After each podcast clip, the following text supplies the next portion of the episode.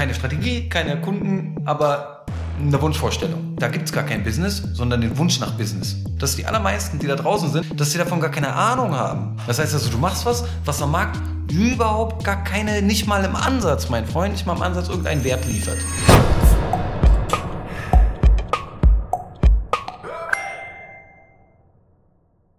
Hallo und herzlich willkommen zurück. Hallo Max. Jo, jo, jo, jo, jo, jo, jo, was geht, was geht, was geht, was geht? Was geht, was geht? So, was haben wir heute für Themen auf dem Tisch? Zum einen, wir wollen mal so ein bisschen über Risikomanagement sprechen und zum anderen Einstieg ins Business. Und vielleicht gleich mal zum Anfang, du hast die Woche ein paar lustige Sachen erlebt. Wollen wir so ein bisschen Hausmeister machen und du erzählst mal so frei raus, was dir da so aufgefallen ist und äh, vor allem in Bezug auf Einstieg ins Business, was du da erlebt hast. Ja. Äh, also, pass auf, ich hatte diese, diese Woche hatte ich ein Gespräch mit jemandem und da ging es so ein bisschen um Businessstrategie und Content und hier und da und so weiter. Ja? Und dabei ist Folgendes aufgefallen. Und zwar, dass die Ausrichtung ist, ich habe da was und da bin ich, glaube ich, gut drin und das verkaufe ich jetzt. Und na klar, hochpreisig, ja, Hochpreisstrategien, wie sie alle proklamieren, für 5000 Euro. Nach mehreren Zyklen von Fragen wurde dann immer klarer, es gibt noch gar keine Kunden und nach noch tiefem Reingehen auch gar keine echte Strategie für die Kundenakquise. Ja? Also keine Strategie, keine Kunden, aber eine Wunschvorstellung. Und real betrachtet ist es doch so, da gibt's gar kein Business, sondern den Wunsch nach Business. Und das muss man sich doch mal klar auf die Fahne schreiben wo stehe ich denn gerade? Und das mit sich selber ehrlich auch zu besprechen, ja, und zu sagen, okay, alles klar, ich hätte gerne ein Business, was muss ich denn dafür tun? Versus, ich habe ein Business, weil ich mir jetzt überlegt habe, was ich für Geld dafür nehmen will. Und es ist auch wunderbar, wenn du sagst, ich will 5000 Euro, ja, äh, ist ja klasse, aber du musst erstmal jemanden finden, der das auch zahlt. Und zwar nicht die Kohle hat, weil da gibt's einige, sondern der braucht das der versteht, warum er das braucht und ist bereitwillig in der Lage, 5000 Euro als Investment für irgendein Extrakt auf den Tisch zu legen. Und in den allermeisten Fällen, in diesem ganzen Spiel, was wir hier gerade so spielen mit Instagram und wo sie alle sind, ja, ist es doch so, dass das ein Coaching irgendwie meistens ist oder eine Dienstleistung. Und was ich beobachte ist, dass die allermeisten, die da draußen sind und irgendwas raufwerfen und dann irgendwelche Instagram-Werbeblöcke haben und irgendein cooles Coaching und hier und Erfolg und Glück und was auch immer, dass sie davon gar keine Ahnung haben. Dass sie replizieren, was andere machen, die genauso wenig Ahnung haben, im schlimmsten Fall von denen auch noch hm, gecoacht werden, das einfach nachplappern, ja, und damit nicht einen einzigen Euro verdienen.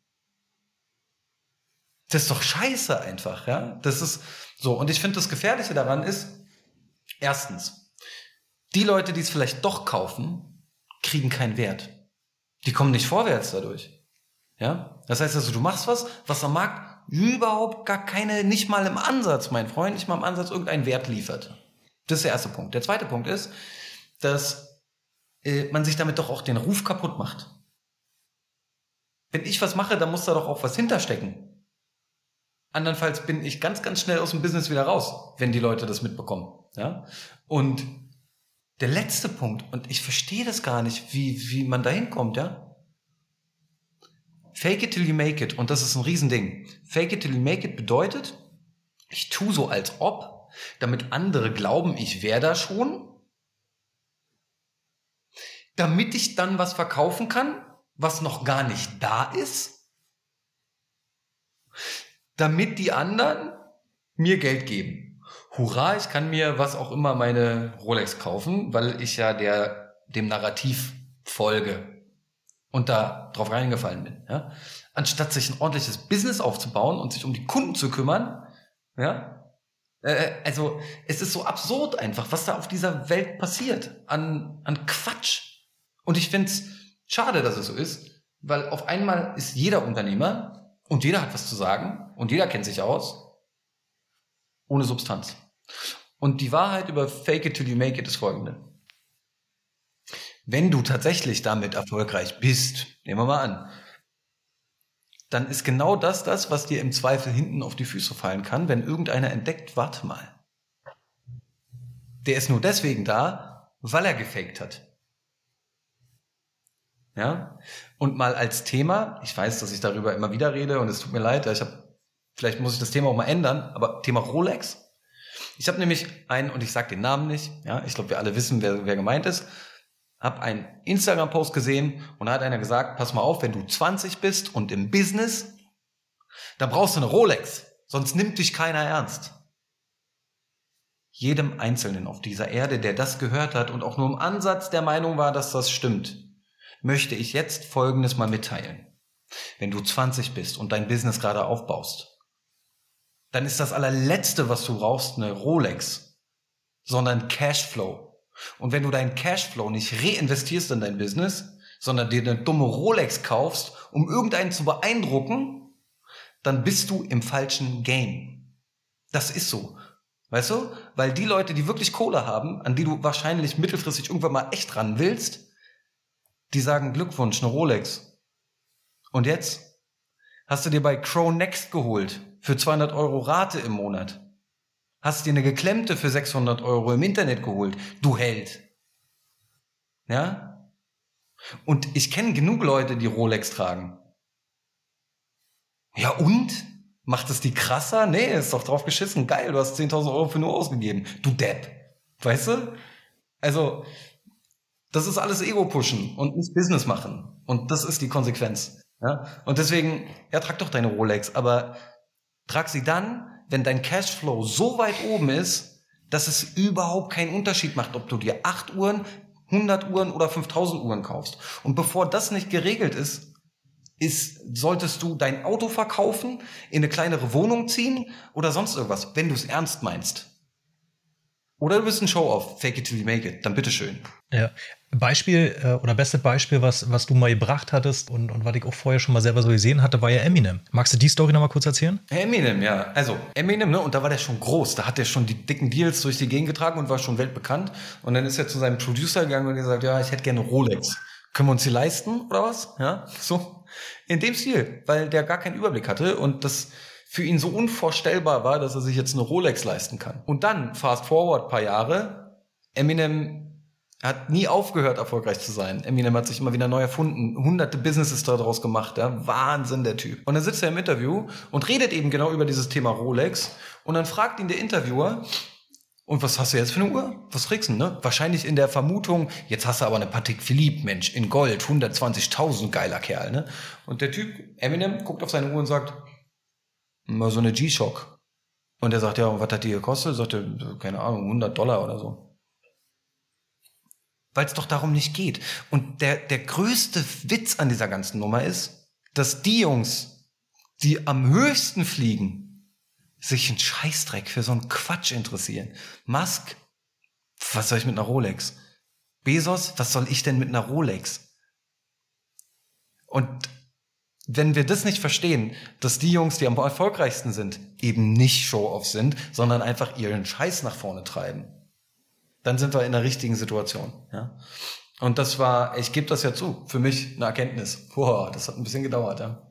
Ja. Und da bist du ja auch nicht alleine mit. Also mir ging es genauso. Ja, ich habe auch immer die ganze Zeit danach gestrebt und die guckt sozusagen. Und ich war auch auf Kronex und habe geguckt, okay, kriegst du die für 200 Euro, 250? Alle klar, geil, Alter. Ne, kann ich hier mit der Rolex rumrennen, bis ich dann gemerkt habe, so ist halt Quatsch. Es ist halt einfach Quatsch. Ja. Und damals saß mein Vertriebler noch die ganze Zeit da und sagte so, ja, ja, nee, ich muss das schaffen hier. Ich muss auf 10.000, 12.000, damit wir endlich jetzt hier, damit ich mir eine Rolex holen kann, weil das zählt für mich. Weiße Zähne, Rolex. Nein, Digga. So. Und dann ist, aber dann lass uns mal den, den, den Bogen dazu zu spannen, sozusagen zum, zum Anfang eigentlich. Was ist denn eigentlich wichtig am Anfang im Business? Hast du drei Tipps, wo du sagst, okay, Digga, kümmere dich darum, komm erstmal dahin und wenn du das hast, dann kannst du auch darüber nachdenken, ob irgendwie die Rolex da ist, ja? Ob die Sinn macht. Der erste Schritt und das ist der wichtigste Punkt von allen überhaupt. Was hast du denn anzubieten? Und nicht, was ist in deinem Kopf, was du anbieten kannst, sondern an welcher Stelle kannst du wertstiftend sein? Mehrwert bieten. Ja? So.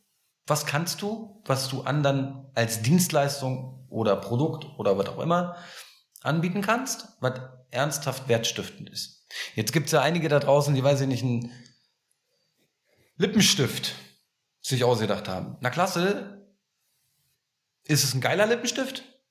Kann der irgendwas? Hat der eine geile Brand dahinter, wo sich Leute hinterstellen und sagen, wow, wow, den will ich unbedingt auf meine Lippen haben oder so? Ja? Oder im Business kannst du irgendetwas, so gut, dass es sich lohnt, dass jemand dafür Geld ausgibt? Und wenn die Antwort nein ist, Alter, dann solltest du als allererstes 500 Schritte zurücktreten und erstmal lernen, wie es geht. Ja? Und natürlich darf man ja auch hinfallen und üben und erstmal machen. Habe ich selber gemacht, ja. Webseiten verkauft und dann autodidaktisch gelernt, wie es geht. Nur mir war bewusst, dass ich das muss. Und ich habe es auch so kommuniziert. Ich habe nicht gesagt, ich bin der King im Website-Game, sondern ich habe gesagt, ich regel das für dich, ja. Ich habe noch keine Kunden, keine Ahnung, aber ich mache das für dich möglich. Das war mein Versprechen. Und nicht, ich bin der King of Website. Das ist doch Quatsch. Ja, so. Also das ist das erste Ding. Erstmal überhaupt irgendeine Fähigkeit aufbauen. Meine Fähigkeit damals war, ich wusste, ich krieg das irgendwie hin. Und wenn ich das Geld reinvestieren muss, am Anfang erstmal in irgendeinen anderen, der Website kann, auch okay. Subunternehmer, natürlich, ist auch in Ordnung, ja. Nur mit offenen Karten spielen. Wie gesagt, das ist wieder dieses Fake it till you make it. Erstmal was drauf haben, Schritt eins. Egal was. Schritt zwei. Sich mal überlegen, was willst du denn dann damit erreichen? Rolex, dicket Haus, Lambo, Alter, du bist zu oft bei Instagram. Was willst du denn erreichen? Denk mal nach eine Sekunde, Alter, ja? So, geh mal raus aus deinem Ego-Ding und versuch mal nicht die krassen Bitches, die bei äh, Instagram zu, äh, sind, die du gar nicht kennst, die zu beeindrucken. Das macht keinen Sinn. Das macht keinen Sinn. Das heißt, mein Vorschlag an dich ist, schau dir mal Ikigai an, ja, das Konzept Ikigai. Und wenn du das verstanden hast und dich damit auseinandergesetzt hast, dann können wir weiterreden. Also Ikigai besteht aus. Worin bin ich gut? So, das, was ich gerade gesagt habe. Ja? Was liebe ich zu tun? Was macht mich glücklich in meinem Leben? Wow, Leute, denkt mal darüber nach, ja, dass nicht Besitztum glücklich macht, sondern das, was du den ganzen Tag verdammt nochmal machen musst oder machst. Dann was braucht die Welt? Darüber schon mal nachgedacht? Die nächste, weiß ich, äh, äh, irgendwas? Ja, ich berate dich in sonst irgendwas? Ob braucht das jemand? Mal einmal drüber nachdenken. Braucht die Welt das? Und dann, wofür kann ich mich bezahlen lassen? Und aus diesem Quadrant entsteht eigentlich Ikigai, ja, also die, wofür stehe ich, wer bin ich, was ist meine Daseinsberechtigung im, in einem unternehmerischen Kontext? Ja, also unbedingt mal angucken, ist ein geiles Ding. Oder sein lassen und äh, fake it till you make it weiterspielen. Das ist also Ikigai. Und dann, der letzte und dritte Punkt ist ja, bist du in der Lage, ernsthaft als Unternehmer zu denken? Und die Antwort für ganz, ganz viele ist nö. Und da kommt der Schulterschluss zu den anderen Punkten. Wenn dein Ziel eine Rolex ist, dann denkst du nicht als Unternehmer, sondern als Konsument. Ende der Durchsage. Und hier sind meine zwei Cent aus meinem Leben zum Thema Rolex nochmal, ja. Irgendwann habe ich das nämlich auch verstanden. Ich war früher auch so, wow, Rolex, mega geil, brauche ich, ja. Mhm. Bis ich irgendwann bei meinem wunderbaren Daddy, über den ich immer wieder sprechen werde, ja, mal in der Küche war. Und der hat auch eine Rolex. Und dann hat er die aber nicht getragen, sondern irgendeine andere komische Uhr. Keine Ahnung. Hab ihn gefragt, was denn das? Er so, oh, ja, keine Ahnung, oh, IWC Schaffhausen oder so. Ich so, ah, ja krass, die finde ich gar nicht so schön. Er so, doch, mir gefällt die. Ich so, hm, wo ist denn deine Rolex? Ja, ach so, weiß ich gar nicht genau. Und dann hat er es rumgekramt in seiner Küche und die irgendwo in irgendeiner Schublade gefunden, neben irgendwelchen Gummis und irgendwelchen Küchenbesteck. Und mein Daddy macht gutes Business. Der macht guten Cash. Ja? Also vor dem habe ich Respekt. Rolex? Hm. I don't know. Unwichtig. Aber auch deswegen, weil er so viel Cashflow hat, dass es scheißegal ist, ob er sich das kauft oder das oder achtmal die andere Uhr oder so. Ja. Und als ich das verstanden habe, habe ich gesagt, okay, ich brauche natürlich eine Uhr irgendwie, ja, aber ich mache mich über mich selber lustig und erinnere mich daran, was eigentlich zählt. Diese Uhr habe ich vor ungefähr viereinhalb, fünf Jahren selber designt. Hier, ich kann das einmal in die Kamera halten. Wie man das? Fokussiere. Alles klar, Work. Es ist Zeit zu arbeiten, Alter. Nicht Zeit, Geld auszugeben, ihr dummen Jungs.